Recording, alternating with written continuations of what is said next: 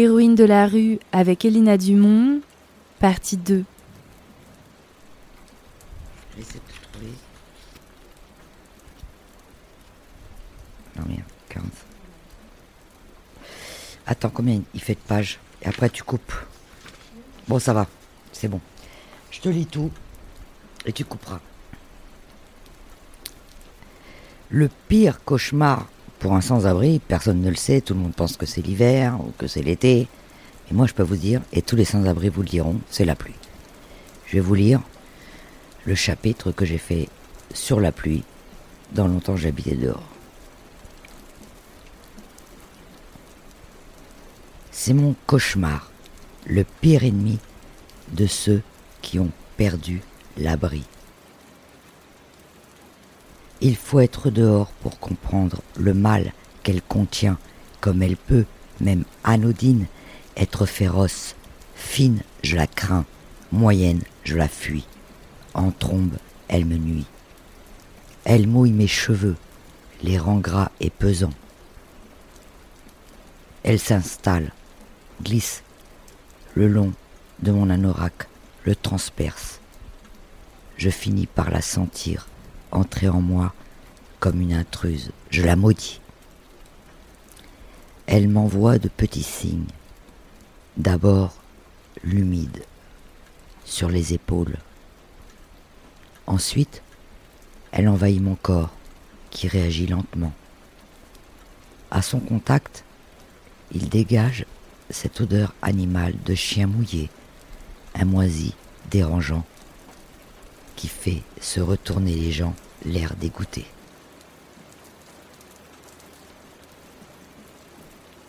La pluie me gâte lentement. Je n'ai jamais su la combattre. On ne veut pas la quitter. Elle s'invite, décide de rester. Même enfouie, le soleil retrouvé, elle s'est infiltrée dans nos corps. À nous autres du dehors, elle a conquis notre âme et sapé notre morale. La pluie est pour nous autres sans abri, horreur, hantise et diabolique. Les gens qui vivent dans des maisons et des appartements ont des imperméables, mais aussi des parapluies.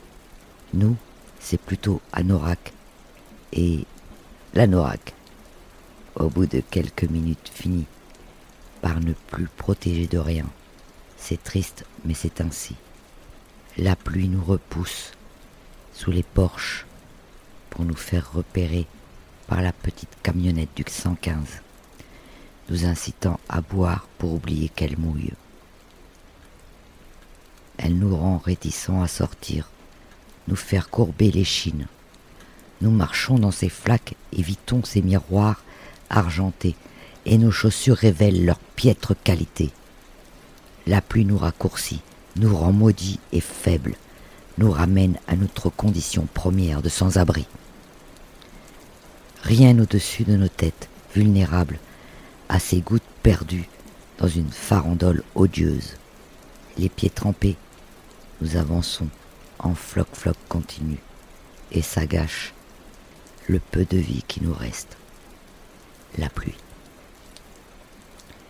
Une malédiction grise, noire, celle des nuages qui se crèvent. Je regarde en l'air pour deviner le ciel et sa venue soudaine. Je râle, mais rien n'y fait. Je voudrais la, la dominer et l'interdire, lui faire un pied de nez. Je déteste la pluie.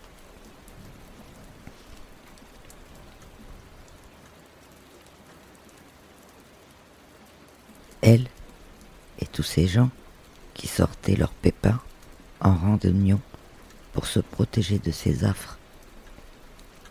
J'en avais peur. Ils me font rire les gens qui regardent les cartes météo le soir sur leur journal, comme si la pluie pouvait leur faire mal. Ils s'en méfient, ils la détestent, mais leurs craintes ne sont pas raisonnables. Un toit, une voiture, un abribus ou un pépin, ils s'en protègent, mais pour nous, ce n'est pas la même chose. Pas de rechange, pas de vêtements secs, juste des tremblements pour s'installer longtemps. Je les vois, ces piétons, presser le pas sur le béton. Je les envie, car ils savent où ils vont. Ils arrivent au travail, se hâtent au restaurant, retrouvent leur maison. J'aimerais être eux. Ouvrir mon parapluie. Clac. Écouter. Glisser. Les blocs le long de la toile noire. Même marcher dans les flaques. Enlever la norac.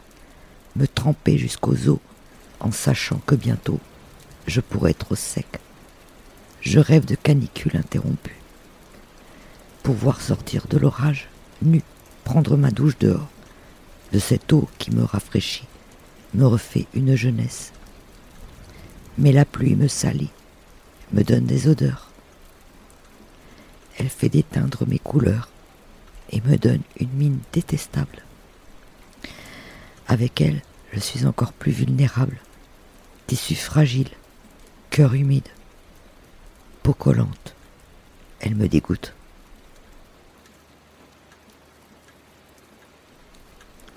Aujourd'hui, j'aime regarder la pluie tomber par la fenêtre et le nez collé à la vitre, que la buée se forme et me retrouver bien au chaud. Elle, dehors, sans prise, moi, protégé. Je la vois rigoler le long des caniveaux, déborder et suivre son chemin pour finir dans les égouts. Là, elle ne me touche pas. Elle vit. Et puis, elle meurt. Je suis contente pour elle. Bien fait. C'est ça. Allez, va-t'en. Depuis que j'ai un toit, je me marre. Et je la prends de haut, cette pluie. Je me suis assoupi, mouillé. Je me suis réveillé, transi. Je me suis énervé quand elle ne voulait jamais s'arrêter de tomber. C'était mon élément de galère, la méchanceté du ciel. À la campagne, on l'attendait avec l'impatience et la joie de ceux qui ont besoin que l'herbe pousse et que les ruisseaux se remplissent. En ville, j'arborais ses effets. Je la craignais, elle ne voulait pas d'elle.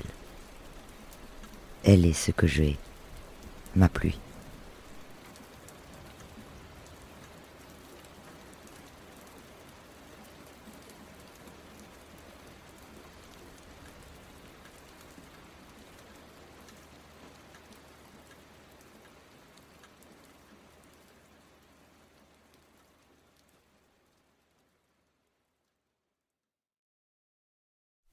Je me demandais quelque chose, mais c'est peut-être une question un peu indécente, mais je me, je, me, je me, permets de te la poser. Tu sais, euh, tu sais, moi, quand je suis sortie de prison, bon, évidemment, la prison, euh, moi, je te dis, ouais, je l'ai bien vécu, nan, nan, tout ça. Bon, ça reste de la privation de liberté, ça reste un truc un peu trash.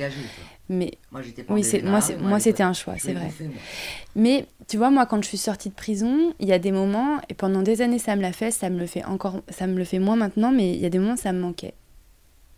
Et je me demandais c'est peut-être un peu indécent comme question, j'en sais rien, tu vois, mais je me, je me demande en fait si, ben voilà, si après être, euh, je sais pas combien, ça, combien de temps ça fait que tu habites là, s'il y a des habitudes qui sont difficiles à perdre, si des fois la rue ça te manque en fait. Alors, il faut que tu saches que j'ai eu mon appartement en HLM à 44 ans, dans le 20e arrondissement, à Porte de Bagnolet.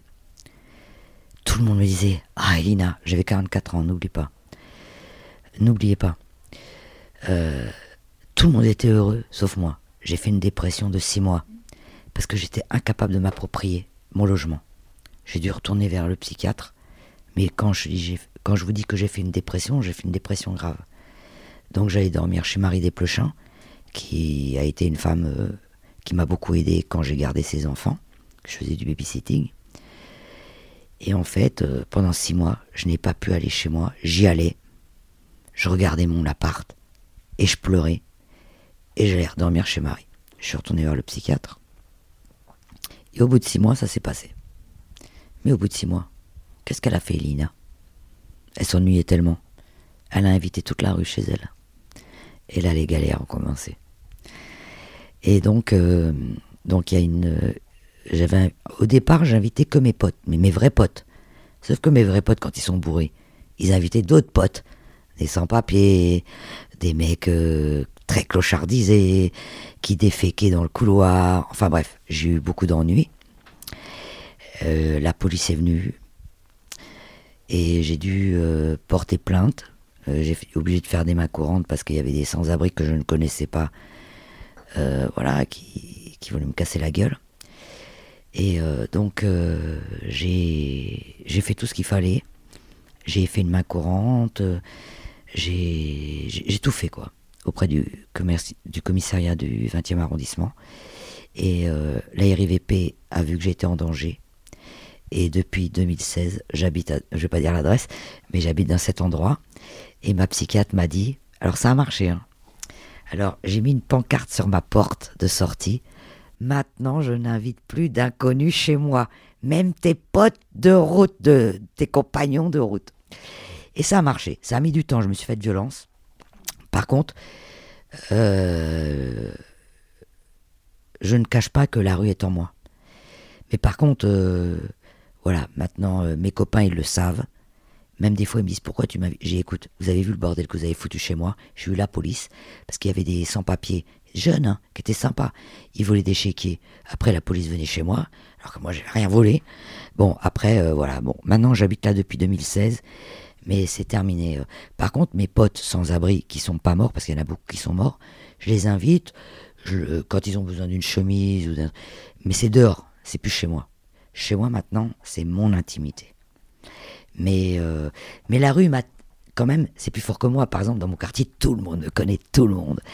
Et, euh, et euh, les gens savent qu'ils peuvent compter sur moi. Mais par contre, c'est fini. J'ai de 2012 à, 2000, à février 2016, j'en ai chié. C'est bon, quoi. Je recommencerai plus jamais.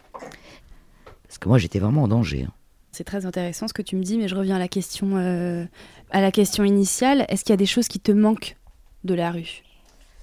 Enfin, en termes de, j'imagine que quand, quand, tu vis dans la rue, c'est pas le même rapport au temps déjà aussi, tu vois. Donc, est-ce que des, choses comme ça? Alors, euh, je pense que jamais j'ai envie de vivre, de vivre dans la rue. Par contre, c'est vrai que j'ai un problème avec le temps, parce que dans la rue, on vit le temps présent. Et c'est vrai qu'aujourd'hui, moi, tu me dis, euh, moi, je, moi, je vis le moment présent. Tu vois, comme là, euh, tu es invité, tu peux rester jusqu'à 23 heures. Euh, je n'ai pas, euh, je, le travaille, hein, mais je suis incapable de me projeter dans l'avenir. Mais c'est vrai que mon, mon logement est devenu un lieu de travail. bon, évidemment, tu vois mon petit canapé et tout ça. Mais dès que j'ai fini de travailler, tu vois là, on est en train de travailler, il faut que je sorte je, je sais pas. Euh, même un jour, ma psy me dit, mais je sais pas, vous pourriez, vous n'avez pas envie de repeindre, vous n'avez pas envie de, de, décorer. Mais tout ça, ça m'est complètement égal. Dès que j'ai fini de travailler, et je travaille beaucoup chez moi, puisque en plus, euh, j'ai une mission qui m'a été confiée par euh, Valérie Pécresse, Les femmes à la rue, pour être force de proposition. Une fois que j'ai travaillé mon spectacle, une fois que j'ai travaillé ça, une fois que j'ai travaillé XXX, euh, une fois que j'ai trouvé des solutions pour entourage, ah ben, je, je suis, je sais pas rester. Parce que ma psy, m'a dit, mais ça, ça vous dit pas de être tranquille chez vous, vous allonger, de regarder un film? Non, je peux pas. Non, je vais au bar. Des fois, je bois de l'alcool, mais des fois, je bois du coca, du café. Mais, mais j'aime, j'aime l'extérieur. Ça, j'y peux rien. J'aime, j'aime. J'ai besoin d'être dehors. Et j'ai besoin d'aider les gens qui sont dehors. Je, c'est comme si c'était dans mes entrailles. Alors, j'espère qu'un jour ça passera, mais je crois que c'est en moi. Et en même temps, euh, euh, il y a plein de gens, tous les gens qui m'interviewent, ils me disent Et alors, t'es comme ça? Et c'est peut-être toi qui as raison dans l'histoire. Parce qu'il y a plein de gens qui restent chez eux. Moi, demain, là, tout de suite, là, enfin ce soir, là, parce que moi je suis dans un HLM, euh, il y a une femme qui est battue, moi je sonne. Hein. Et je suis pas partie des gens qui disent rien. J'arrive, je dis qu'est-ce qui se passe Et même les enfants, quand j'entends crier, j'interviens tout de suite. comme ça, c'est comme si fallait que j'agisse. Si je suis pas dans l'action, de toute façon, je déprime. Et euh, t'aurais, aurais pu décider de, tu vois, te faire ta petite vie et, t'occuper de toi. Tu l'as bien mérité. Pourquoi est-ce que tu, qu'est-ce qui fait que tu continues à, que tu t'engages pour les autres? Alors, tu as raison. C'est une excellente question. D'ailleurs, tous mes amis me disent, Elina, t'en as pas marre. Ma psychiatre, t'en as pas marre. Enfin, vous n'avez pas marre parce qu'elle me vous voit. Eh ben écoute, euh, c'est terrible ce que je vais te dire. D'ailleurs, c'est pour ça souvent le soir je pleure dans mon lit vers 23h. J'aimerais, je te jure, j'aimerais être plus légère. J'aimerais m'occuper de moi. J'aimerais partir en vacances. Je n'aimerais plus prêter de l'argent ou donner de l'argent à des sans-abri parce qu'ils en ont pas. Et je travaille avec ma psychiatre. Mais je n'y arrive pas. C'est comme si on m'avait tellement abîmé de l'intérieur, la rue est dans mes entrailles. Mais je te jure, c'est mon rêve. Mais le pire dans l'histoire, parce que je, parle beaucoup, ma psychiatre, des fois je me dis, si un jour ça t'arrivait, eh ben j'aurais honte. Parce que moi, depuis toujours, j'ai toujours dit, je veux pas ressembler aux gens de la société, qui n'ont plus rien à foutre de la, des, des, exclus. Et moi, à l'idée de ressembler à tous ces gens, j'en suis malade. Alors peut-être que c'est ça qui est compliqué, c'est que peut-être que je me coince, je, me coince toute seule, je m'enferme toute seule. Mais j'ai tellement peur d'oublier d'où je viens et de devenir quelqu'un comme tout le monde passer devant les sans-abri, bon bah tiens, une petite pièce. Euh, et, et je peux pas. Mais rassure-toi, euh, tout le monde en parle. Et c'est mon rêve. Mais j'y arrive pas. J'y arrive pas. Des fois, j'y arrive trois jours. Hein. Pendant trois jours, je dis Ah, j'en ai marre. Les sans-abri, je n'en peux plus. Ah non, mais je te jure, hein, je le dis. Hein. Et le quatrième jour, voilà. Il y a un truc injuste, par exemple, dernièrement. Ça s'est passé, tu pourras regarder sur Internet. Il y a une femme à Lille qui était sans abri depuis très longtemps. Elle a accouché d'un bébé. Et il y a des gens qui passaient par là, puis ils ont vu cette femme sur un chantier. Et le bébé était à côté d'elle mort. Cette femme, on l'a mis en prison pour délaissement d'enfants euh, encourageant la mort. C'est pas dit comme ça en, en, justice, mais ça veut dire ça. J'ai trouvé ça dégueulasse. Si tu savais comment je me suis battu, j'ai appelé le commissariat de Lille. Même Lille m'a dit Ouais, madame, vous avez raison. J'en ai parlé aux travailleurs sociaux.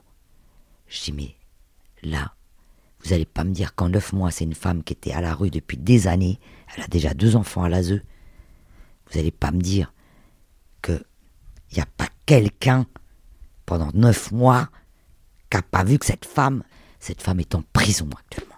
C'est pas dégueulasse? Et puis en plus, cette femme, on sait même pas si elle a été violée. D'ailleurs, le père, on sait pas où il est. Hein. Et, tu vois, quand il y a des histoires comme ça, allez hop là, il allait repartir comme en 14. Parce que je peux pas, je peux pas, je peux pas. Je peux pas. Et je tiens à te dire aussi quelque chose, peut-être je suis comme ça aussi. Alors je sais pas si tu connais un livre qui s'appelle Aïe mes aïeux. Il faut, que tu le lises. Aïe mes aïeux, c'est une femme, c'est un best-seller. Hein. Ça raconte comment le, les choses se répètent. Et en fait, euh, moi, quand je l'ai lu, je dis ouais, bon, d'accord.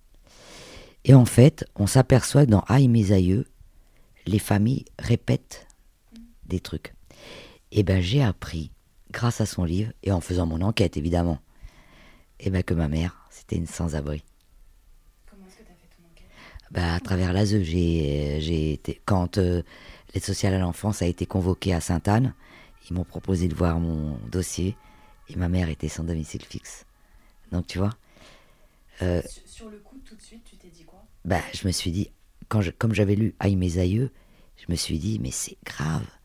Ça veut dire que d'une famille à une autre, les choses se répètent. Je te dis, moi j'ai été abusé sexuellement, j'ai deux demi-sœurs. J'ai pas le droit de dire là, non, non, je te le dis tout de suite, sinon je suis en diffamation. Elle, pense que je suis folle, faudrait m'interner. Ma demi, j'ai une demi-sœur qui a été, euh, qui n'a pas été à l'ASE, mais qui a eu, euh, voilà, qui a été abusée. J'ai une deuxième sœur qui a été à l'ASE au bout de six mois, qui a été abusée par son parrain de sa famille d'accueil. Moi, j'ai été abusé. Alors, moi, j'étais abusé, j'étais la troisième, moi, j'étais la dernière. J'étais abusé aussi, mais alors de A à Z, moi. Ma mère, elle a été violée par son père, donc par mon grand-père, que j'ai adoré. Il a fait quatre ans de prison. Donc, ça prouve bien, quelque part, que quand la famille est mal constituée, tu vois, mais c'est inconscient tout ça. Tu vois, c'est pas. Euh, moi, je me suis pas dit, ah, ma mère, elle était ZEF, j'étais ZEF. Mais en fait, je pense qu'il y a des choses qui se passent. Notre cerveau, d'ailleurs, je pense, moi qui lis beaucoup de choses sur le cerveau, je pense que il y a des choses à réfléchir. C'est quand même dingue. Et en fait, euh, quand j'ai rencontré cette femme qui s'appelle Aïe Mes elle m'a dit bravo à vous, Elina, vous avez coupé la chaîne. Parce qu'il paraît que dès qu'on coupe la chaîne, moi par exemple, j'aurai jamais d'enfants, mais j'ai coupé la chaîne. Moi, il n'y aura pas d'enfants qui se retrouveront à la rue. Il n'y aura pas de, comment dire, de, euh, comment on dit, euh, d'inceste. Et d'ailleurs, je m'occupe de beaucoup d'enfants.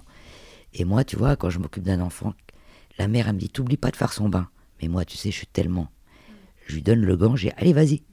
Ah non, mais moi, je suis incapable de toucher le corps d'un enfant. Il va aux toilettes, j'étudie et je reste derrière la porte. Ah non, non, mais moi. Et en fait, euh, lis-le mes aïeux. C'est un best-seller, tu vois, ça va te plaire ce livre. Ça raconte comment de génération en génération, et c'est pour ça que les pauvres, euh, les pauvres ou la grande pauvreté, tout se répète. Et ça, franchement, quand tu liras ce livre, tu seras estomaqué. Et moi, à travers ce livre, j'ai tout compris. Et moi, j'ai décidé de couper la chaîne.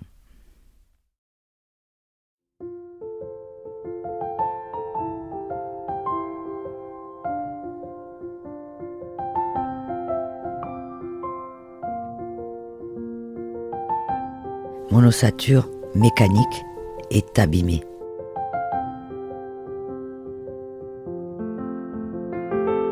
Et ce que je voudrais dire, c'est qu'à un moment donné, même quand vous en sortez, votre corps vous rappelle toujours votre passé.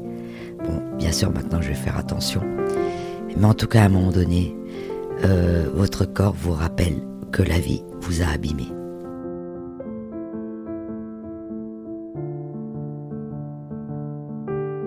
Je vais aller voir le kiné, je vois un psychiatre, je vois plein de docteurs, mais je trouve ça injuste quelque part, parce qu'en fait, euh, c'est euh, ma vie, la vie de la rue qui m'a abîmé. Mais aujourd'hui, c'est moi qui paye. Et ça, je trouve ça un peu injuste parce que quand on a un accident de voiture, on est remboursé par la Sécu. Par contre, moi, je ne serai jamais remboursé par la Sécu. Et pourtant, c'est l'institution qui m'a fait du mal. La rue m'a fait du mal. Mais ça fait rien. J'ai envie de vivre, j'ai envie de continuer de me battre.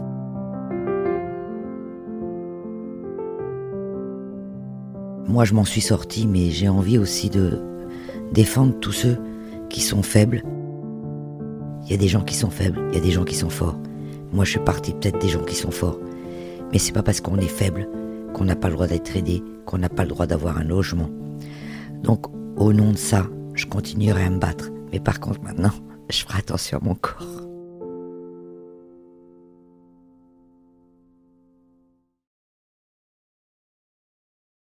Héroïne de la rue avec Elina Dumont, c'est la fin. Merci pour votre écoute.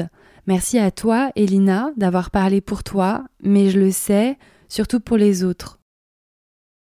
Pour soutenir cette chaîne de podcast, n'hésitez pas à laisser des commentaires sur votre application et à mettre des étoiles.